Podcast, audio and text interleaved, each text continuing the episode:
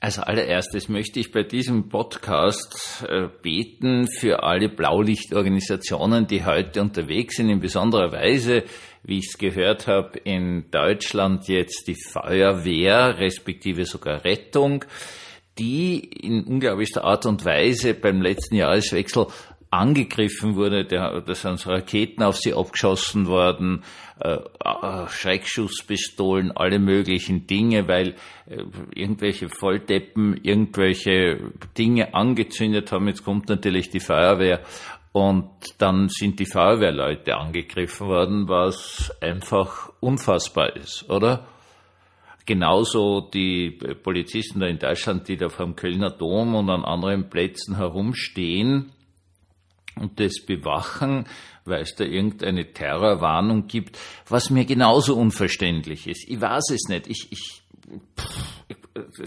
ich weiß nicht. Also ich vermute, dass meine lieben Hörer das genauso wenig verstehen, weil das Dinge sind, die einfach für einen normalen Menschen außerhalb jeder Vorstellungskraft liegen. Aber ich muss sagen, auch Wien, Wien war immer ganz klar im ganzen Wiener Stadtbezirk Bereich gibt es ein Verbot, dass man Raketen schießt, außer halt vom Kahlenberg ein, ein öffentliches Feuerwerk für Wien. Ich glaube, beim Jahrtausendwechsel war da ein großes Feuerwerk. Und, äh, aber, aber Private dürfen in Wien das einfach nicht machen und aus. Und habe jetzt auch Bilder gesehen, die für mich als alten Wiener vollkommen unverständlich sind in den wilden, unzivilisierten Gebieten jenseits der Donau äh, die nicht ein, zwei Polizisten da gehen, sondern ganzer Trupp, weil sie sich anscheinend gegenseitig schützen und äh, überall sind Feuerwerke, was einfach nicht verständlich ist für mich. Okay, geht nicht. Es geht nicht. Und manchmal kann man sich schon fragen, was ist aus der Welt geworden? Herzlich willkommen zum Tagebuch eines Pfarrers von eurem Hans Spiegel, eurem Pfarrer im Internet. Ja, Silvester haben und morgen beginnt ein neues Jahr, was vor allen Dingen bedeutet, dass ich im Jänner imstand sein werde, 24 hinzuschreiben, wenn ich das Datum schreiben muss. Und circa ab Februar bis März werde ich wieder 23 schreiben. Das ist jedes Jahr so. Ich weiß nicht, warum das so ist, aber es ist so. Man kann zu einem Jahreswechsel viele Dinge sagen. Und ich habe auch mich mal geäußert zum Thema, äh, wieso sich Leute rein religionspsychologisch gesehen zum Jahreswechsel so aufführen, weil es also den alten Janus gibt, den Gott der beiden Gesichter, der einfach in der Mitte nicht sieht. Und das ist eine Schwellensache. Und zu Schwellen gibt es religionspsychologisch und religionshistorisch unglaublich spannende Dinge zu sagen, wie dass man nicht auf einer Schwelle stehen darf, weil da sind immer die Geister und so weiter und so fort. Das sind irgendwelche Vorstellungen, die Menschen im Unbewussten haben und, und Schwellen sind was Eigenartiges. Also mir hat es nie besonders tangiert, weil für mich das neue Jahr sowieso mit dem ersten Advent beginnt. Das ist Beginn des Kirchenjahres und mir der 31. respektive erste, erste eigentlich relativ wurscht ist, um ganz ehrlich zu sein.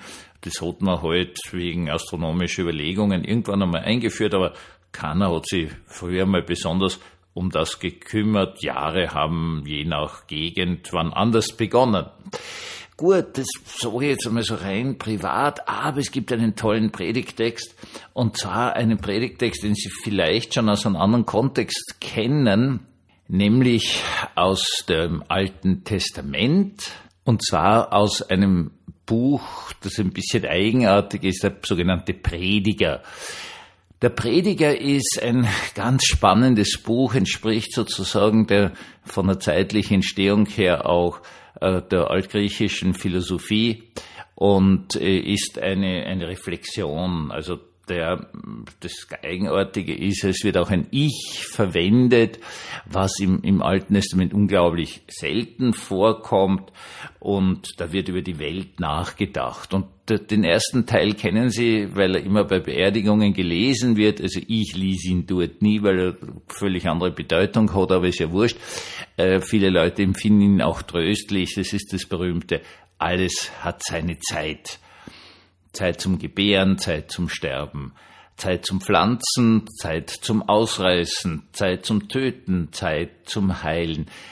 und jetzt geht das alles so in Gegensatzbahn dahin und endet dann mit einem sehr, sehr eigenartigen Satz. Welchen Gewinn hat, wer etwas tut, davon, dass er sich abmüht?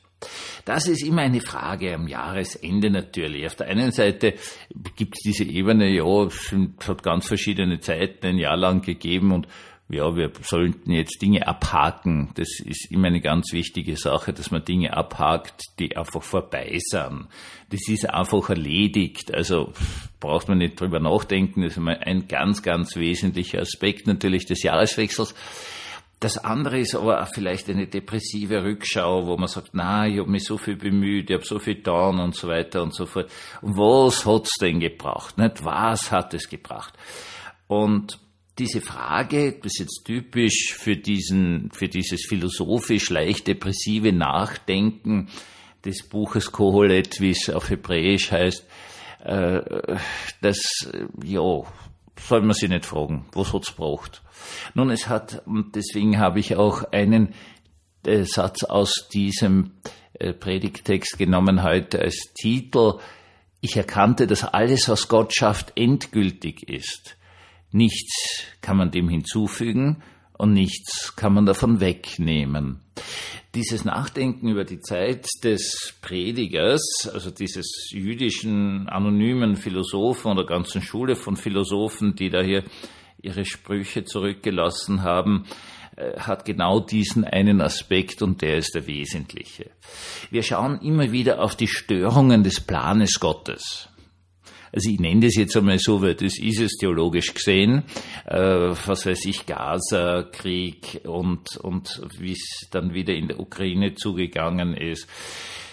Ja, ganz arge Dinge haben wir natürlich. Wir hatten dieses Jahr der großen, großen Inflation, die jetzt sogar in Österreich geringer wird, schön langsam und man weiß, das wird alles wieder in ruhige Bahnen zurückkehren.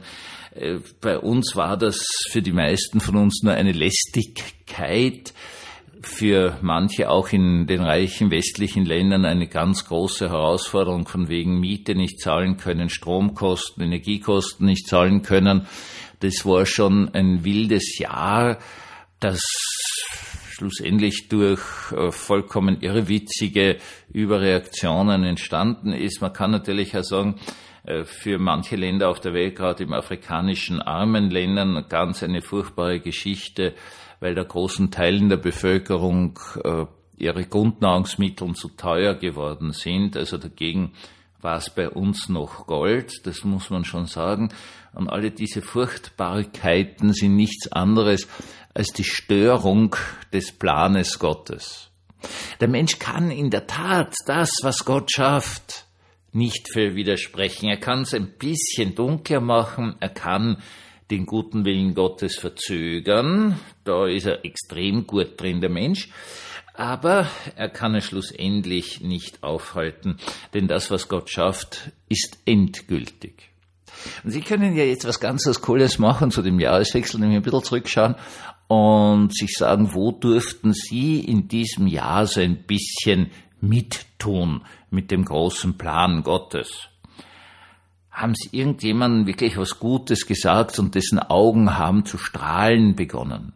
Haben Sie irgendeinem Menschen etwas äh, gesagt, getan, geholfen und der hat total zu lächeln begonnen? Haben Sie vielleicht sogar gespürt, dass Sie mit einem anderen Menschen irgendwas gemacht haben und von dessen Schultern sind große Lasten abgefallen, der hat sie vielleicht ein bisschen aufgerichtet, hat besser ausgeschaut. Sehen Sie, dann war das ein gutes Jahr. Dann haben sie, und was ist für den Menschen schon faszinierend, einmal nicht den Plan Gottes verzögert, haben einmal nichts kaputt gemacht, also kaputt machen kennen sie es eh nicht, aber sie können es ein bisschen beschädigen. Dann waren sie wirklich drinnen in diesem Zug von dem, was Gott schafft und was endgültig ist. Und es ist was ganz was Großartiges, dass wir das können. Denn wir können nicht nur den großen Plan Gottes, dass alle Menschen geholfen wird, äh, verzögern, sondern wir können allen erstes auch hingehen und das Ganze ein bisschen beschleunigen. Ein bisschen bunter machen, ein bisschen schöner machen für einzelne Personen. Dazu sind wir wirklich imstande. Man muss einfach auf dieses Jahr auch als einen positiven Blick zurückblicken. Nämlich nicht jetzt in diesen großen Weltnachrichten, Sie und ich, also ich sag's noch einmal, ich glaube nicht, dass da irgendein Ministerpräsident, Bundeskanzler oder was auch immer, Präsident, König, sonst was zuhört. Sie und ich, wir sind kleine Leute. Aber in unserem Kleinsein können wir wirklich was zusammenbringen. Und wir können auch unser Leben genießen, denn das kommt in diesem Predigtext interessanterweise vor. Gegen das leicht Depressive des Predigers kommt ein Satz, dass es das für den Menschen total richtig ist, wenn er isst und trinkt und sein Leben genießt. Schauen Sie, meine Lieben, wir haben nur eins.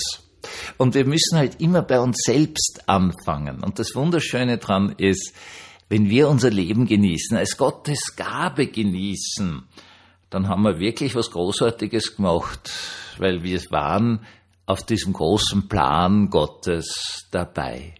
Jo, ich weiß, es ist nicht leicht. Ich weiß, am Anfang dieses Jahres war ich wirklich schwer, schwer, schwer krank und die letzten Folgen davon trage ich noch immer in meinem Körper und auch oft in meiner Seele. Das ist alles nicht so erfreulich und einfach, aber gegen dieses eine sehr erschreckende Erlebnis setze ich ganz, ganz, ganz viele wunderbare Begegnungen, wunderschöne Geschichten, wunderbare Erlebnisse. Und da genieße ich. Bleiben wir bitte am Ende dieses Jahres in dem großen Plan Gottes einfach mal zu sagen, dass es uns gut geht. Nicht immer, aber immer wieder. Und dass das großartig ist und dass das Gabe Gottes ist. Und so, meine Lieben, lasst uns miteinander dieses Jahr verabschieden. Manche Dinge, verletzende, einfach vergessen und glücklich lächeln über die schönen Zeiten. Einen wunderbaren, gesegneten Abend wünsche ich Ihnen von ganzem, ganzem Herzen. Serve